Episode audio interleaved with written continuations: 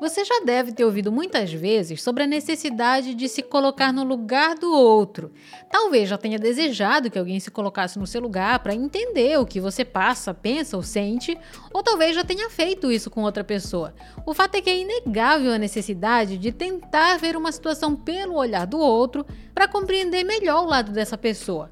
Bom, essa é uma das lições que o primeiro volume de As Crônicas de Narnia ensina pra gente. Vem comigo entender que ensinamento é esse e como o livro O Sobrinho do Mago aborda isso. Eu sou Thaís Silva, uma apaixonada por tirar aprendizados de tudo ao redor para a vida, inclusive dos mais variados livros. E esse é o podcast Lições Literárias. Lições Literárias dos livros para a vida.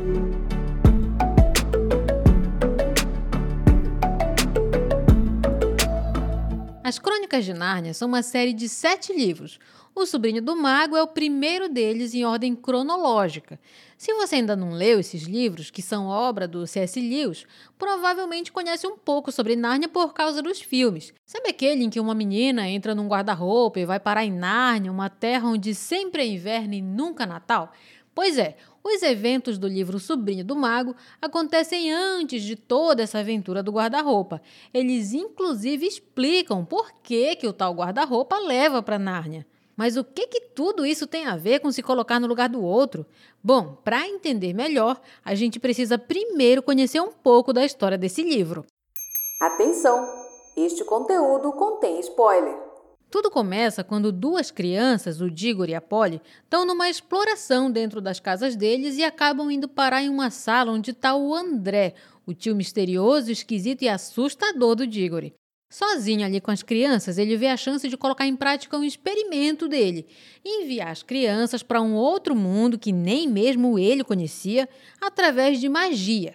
Ele já tinha testado isso com animais, mas precisava enviar pessoas para que elas pudessem voltar e contar o que, que tinha lá do outro lado. Depois de um papo muito estranho, ele bolou uma armadilha. Fingiu que ia dar um anel de presente para Polly, mas esse anel era o que levava para o tal outro mundo. E com a pressão da amiga ter ido sem poder voltar, o Diggory também foi para lá e levou um outro anel, que era o que tinha magia para trazer eles de volta, ou pelo menos era o que eles acreditavam. Para encurtar a história, eles acabaram indo para Encharne, ou Chern, como alguns podem chamar, um planeta completamente devastado, e lá eles despertaram uma feiticeira na tentativa de fugir dela e voltar para casa, eles usaram o anel, mas a feiticeira acabou indo junto porque segurou em um deles. E quando ela chegou lá, ela tocou o terror. O tio André, assustador e autoritário, virou basicamente um escravo dela. Numa tarde só, a mulher causou caos na cidade. Para você ter uma noção, ela mandou o tio André arrumar uma carruagem. Saiu e assaltou uma joalheria, fez ele pagar um restaurante caro para ela, teve um comportamento que chamou a atenção de todo mundo e basicamente arruinou a vida social do coitado. Não tão coitado assim, né? Depois de toda essa confusão, é claro que deu polícia na frente da casa do tio André. Quando o tio André e a feiticeira chegaram de carruagem, já com a polícia atrás, o Diggory foi tentar dar um jeito de mandar a feiticeira de volta para o mundo dela, e a Polly foi ajudar. Aqui é importante explicar uma coisa. Até esse momento, só o Diggory, a Polly e a feiticeira conheciam alguma coisa de magia e dessas viagens entre mundos. Só eles tinham experimentado aquilo antes. Para eles, aquilo fazia algum sentido. Para o resto das pessoas, não. Bom, para resumir, o Diggory tocou na feiticeira e usou o anel, e eles sumiram dali e foram para um outro mundo. Mas aqui tem dois problemas. Um, sem querer, eles levaram junto o tio André, um cavalo e um cocheiro. Dois, eles não foram para Encharne, mas sim num lugar vazio e escuro. O livro conta que o lugar era tão escuro que eles nem conseguiam se enxergar. Não tinha nenhuma estrela e o chão era frio, não tinha vento também. Era realmente um lugar vazio.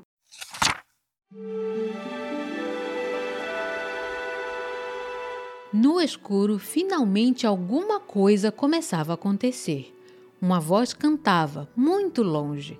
Nem mesmo era possível precisar a direção de onde vinha. Parecia vir de todas as direções, e Diggory chegou a pensar que vinha do fundo da terra. Certas notas pareciam a voz da própria terra. O canto não tinha palavras, nem chegava a ser um canto. De qualquer forma, era o mais belo som que ele já ouvira. Tão bonito que chegava a ser quase insuportável. O cavalo também parecia estar gostando muito, pois relinchou como faria um cavalo de carga se depois de anos e anos de duro trabalho se encontrasse livre na mesma campina onde correra quando jovem e de repente visse um velho amigo cruzando a relva e trazendo-lhe um torrão de açúcar. Meu Deus! exclamou o cocheiro. Não é uma beleza? E duas coisas maravilhosas aconteceram ao mesmo tempo. Uma, outras vozes reuniram-se à primeira, e era impossível contá-las. Vozes harmonizadas à primeira, mais agudas, vibrantes, argênteas. Outra, a escuridão em cima cintilava de estrelas. Elas não chegaram devagar, uma por uma, como fazem nas noites de verão. Um momento antes não havia nada lá em cima, só escuridão. Num segundo, milhares e milhares de pontos de luz saltaram, estrelas isoladas, constelações, planetas, muito mais reluzentes e maiores do que em nosso mundo. Não havia nuvens. As novas estrelas e as novas vozes surgiram exatamente ao mesmo tempo. Se você tivesse visto e ouvido aquilo, tal como o Diggory, teria tido a certeza de que eram as estrelas que estavam cantando e que fora a primeira voz, a voz profunda, que as fizera aparecer e cantar. Louvado seja, disse o cocheiro. Se eu soubesse que existiam coisas assim, teria sido um homem muito melhor. A partir daqui, o livro narra como o lugar começou a ficar claro, como o sol nasceu, como a terra tinha cores novas e vibrantes, tudo muito lindo. Mas tudo isso foi esquecido quando eles viram quem estava cantando. Era um leão, mas não era um leão comum. Ele era enorme, bonito, brilhoso, majestoso. As crianças, o cocheiro e o cavalo ficaram encantados, mas só eles. Que mundo medonho! exclamou a feiticeira. Temos que fugir imediatamente. Prepare a magia. Estou perfeitamente de acordo, madame, falou tio André. Que lugar mais desagradável, sem nenhuma civilização. Se pelo menos eu fosse um pouco mais moço e tivesse uma espingarda. Bom, nem precisa mais explicar que a feiticeira e o tio André não estavam gostando nada de tudo aquilo. E conforme o leão cantava, mais coisas iam surgindo, como as árvores, o rio, flores e por fim até animais. E o leão deu para alguns desses animais o dom da fala e conversou com eles. O Digor e a Polly, o cocheiro e o tio André viram tudo isso. A feiticeira já tinha fugido e o cavalo tinha virado um dos animais falantes. Quando o Digor e a Polly e o cocheiro se aproximaram desses animais que estavam conversando ali numa roda, eles estranharam. Os animais, no caso, né? Eles nunca tinham visto um humano. Acharam até que era uma espécie de alface. Bom, e quando os três se afastaram um pouco, indo na direção do leão para falar com ele, os animais viram o tio André de longe. Eles foram cheios de curiosidade, correndo na direção dele. Olha lá, não é outra dessas criaturas esquisitas? Vamos lá ver o que é. Precisamos voltar um pouco para explicar como a cena toda parecera a tio André.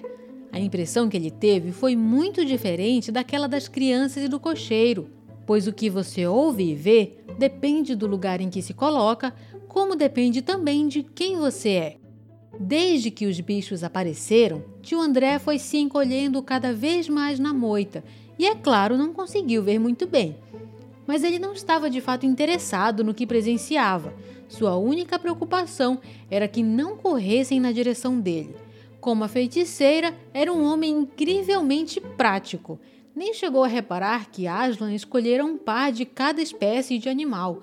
Tudo que viu ou pensou que viu foi um bando de animais selvagens rondando por ali, e não entendia por que os bichos não fugiam do leão. Quando chegou o momento solene e os bichos falaram, não percebeu nada e por uma razão bem interessante. Assim que o leão começou a cantar, ainda em meio à escuridão, Tio André percebeu que o barulho era uma canção e não gostou nada. A canção fazia com que sentisse e pensasse coisas que não queria sentir nem pensar.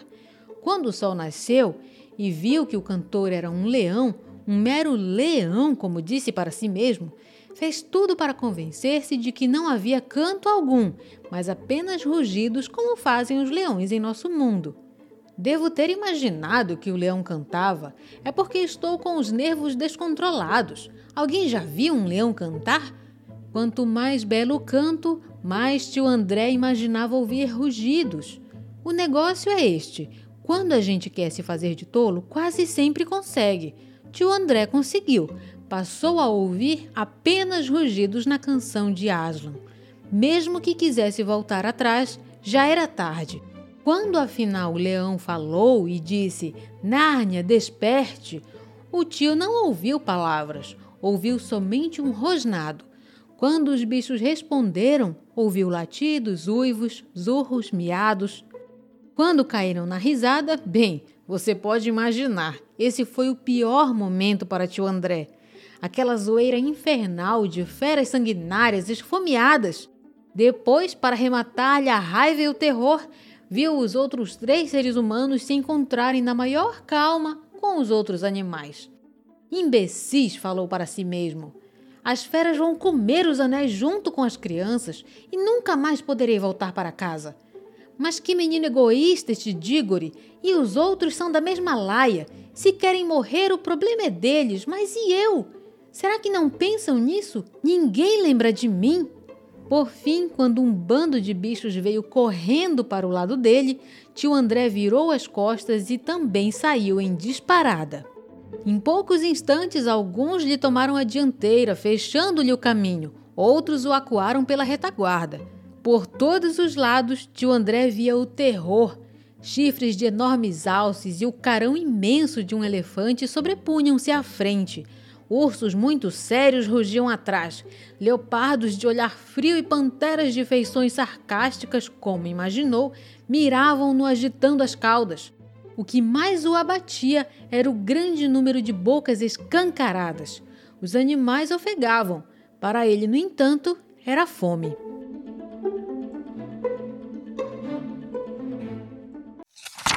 Enquanto para as crianças e para o cocheiro tudo era lindo e incrível, para o tio André, era assustador e traumático.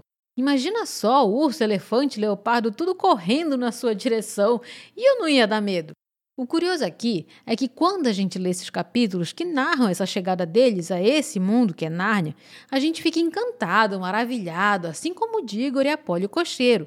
Chega a não fazer sentido o tio André achar tudo tão estranho e desagradável. Mas o tio André é meio que a representatividade do ser humano comum. Sabe aquele senhor de 50 anos que já perdeu a paciência com tudo, pega o metrô lotado para resolver a vida? Será que esse senhor não ia achar tudo muito estranho também? Sabe aquela vizinha já, a senhora, que só reclama das crianças da rua, tá o tempo todo de mau humor? Será que ela não ia achar tudo esquisito também? Quando a gente lê, a gente não para para pensar no lado do tio André. O livro faz a gente olhar para esse lado. O livro diz: precisamos voltar um pouco para explicar como a cena toda parecia para o tio André. E aí a gente é colocado nesse outro lado da história. E diferente de antes, agora o lado dele parece fazer algum sentido. Eu não sei se você já viu um meme que diz que quando a gente é criança, a gente assiste o Bob Esponja e acha o Lula Molusco chato. Mas aí a gente fica adulto e vê que, na verdade, é o Bob Esponja que é insuportável. E a gente termina se identificando com o Lula Molusco. Por que isso? Porque a nossa vida mudou. As nossas prioridades são diferentes. O que diverte a gente não é mais a mesma coisa. As preocupações são constantes. Uma coisa que você se animaria quando criança pode não te animar mais agora. Uma coisa na qual você acreditaria quando criança pode ser que você não acredite mais agora. Aquela inocência se foi. Aquela visão de que tudo é novo e lindo se foi. Agora a gente tem uma mente calejada de tantos nãos, tantas lutas, sofrimentos, tanta porrada, sabe? É estudo, é trabalho, é ônibus lotado, trânsito parado, faculdade, curso, é chefe reclamando, dinheiro faltando, até o gás acabando. Toda hora tem uma coisa que tira a gente do sério. E tudo isso aos poucos vai fazendo a nossa visão de mundo mudar completamente a gente vai perdendo a paciência para muitas coisas e também vai deixando de acreditar em muitas outras coisas. Eu não sei se você já assistiu, mas o filme Expresso Polar, uma animação, mostra isso. Só as crianças ouviam o som do guiso de Natal, porque só elas acreditavam no Natal como ele era mostrado ali. Os adultos não ouviam nada. O que eu estou querendo dizer é que a gente pode hoje ser, sabe quem? o tio André. Pode ser que a gente já tenha perdido a fé em tudo, principalmente naquilo que parece completamente fora da realidade. Pode ser que a gente tenha medo de alguma coisa que é maravilhosa, simplesmente porque é estranho demais para o que a gente está acostumado, porque a gente se acostumou com padrões. E quando foi esse momento em que a gente se perdeu, hein? Isso de se colocar no lugar do outro é a famosa empatia, uma coisa que tanto se fala, principalmente hoje em dia, mas pouquíssimo se pratica. Pior é que isso tem muito a ver também com o fato de estar tá todo mundo já de saco cheio de muita coisa. As pessoas já cansaram de compreender, cansaram de entender, perderam a paciência. Então, muitas vezes é mais prático se colocar numa bolha, e com certeza você já ouviu essa expressão, do que sair dela e ter empatia com o outro. E isso acaba virando um ciclo, porque conforme a pessoa não recebe a empatia, o respeito do outro, ela acaba também se fechando mais e optando por pensar mais em si. E aí, infelizmente, a tendência é só piorar. Moral da história: tem vezes que a gente só precisa parar para analisar o lado do outro. Seja certo ou não, tem a ver com o que a gente pensa ou não, é uma forma de ver que depende da vivência daquela pessoa, uma vivência que provavelmente é completamente diferente da sua e da minha. Então, quando a gente for questionar a atitude de alguém ou mesmo a falta de atitude de alguém, é bem importante a gente entender que esse alguém traz toda uma carga de vida várias experiências que são diferentes da sua. Eu não posso questionar alguém que gasta dinheiro com coisas que eu não gastaria só porque eu acho que aquilo é desperdício. Mas para ele não é desperdício. Para ele aquilo é importante. Hoje eu gasto dinheiro com gibi. Eu tenho 32 anos. Pode ser que alguém me julgue por isso. Mas quando era criança, eu não tinha dinheiro nem para sonhar com gibi. Então hoje, com 32 anos, eu estou finalmente podendo comprar os gibis que eu só olhava nas bancas de revista. Para alguém que não conheça esse contexto, pode ser um desperdício de dinheiro. Para mim, é uma conquista que eu tive com 25 anos de atraso e que eu aproveito como se ainda tivesse lá nos meus 5 ou 10 anos de idade. Resumindo, a gente precisa sempre, sempre tentar se colocar no lugar do outro antes de questionar qualquer atitude. É outra vida, são outras experiências, outras prioridades, uma carga muito grande para a gente julgar só com base na nossa própria vivência, que não tem nada a ver com a experiência de vida daquela pessoa. Bora refletir e tentar ser melhor? Desafio lançado, hein? E eu lanço também o desafio de você ler esse livro caso ainda não tenha lido. Mesmo que eu tenha contado um pouco da história, a maior parte ficou de fora e toda a magia dessa aventura você só vai sentir se realmente ler o livro. Então corre aí para tirar da estante, para pegar emprestado ou para comprar O Sobrinho do Mago, o primeiro volume da série As Crônicas de Nárnia de C.S. Lewis. Lê e me conta o que mais você aprendeu com esse livro incrível. Me conta isso lá no meu Instagram, arroba podcast Lições Literárias. Aproveita para me seguir e me apoiar nesse projeto do coração que é esse podcast. Ah, e se tiver alguma sugestão de livro ou algum tema específico, pode mandar aí no Instagram também. Bora levar essa conversa sobre os maravilhosos ensinamentos dos livros para as redes sociais e para a vida. E claro, a gente volta a bater um papo no próximo episódio de Lições Literárias. Até lá, tchau!